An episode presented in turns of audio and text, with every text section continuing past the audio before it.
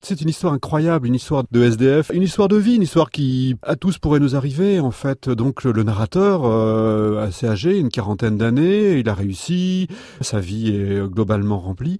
Et puis un jour, il passe benoîtement euh, à Paris devant une, euh, je dirais un abri de bus où là sont affichés quelques photos, quelques portraits, des avis de recherche concernant donc ces personnes qui ont disparu complètement mm. et qui se sont enfuies en fait d'un asile, enfin imaginez Sainte-Anne, enfin on est vraiment dans le cœur de Paris. Et là, d'un seul coup, le flash, ce garçon retrouve l'homme qui était un type d'origine roumaine, qui, euh, après-guerre, est venu en France, qui a fui aussi le, communisme, et qui s'est retrouvé en France et qui était, pendant peu de temps, pendant un an, un an et demi, deux ans, un espèce de père adoptif ou de grand-père de ce jeune garçon. Un accident idiot euh, d'un jeune de 17 ans qui emmène ce type en moto, euh, se crash, et voilà, la vie les sépare complètement.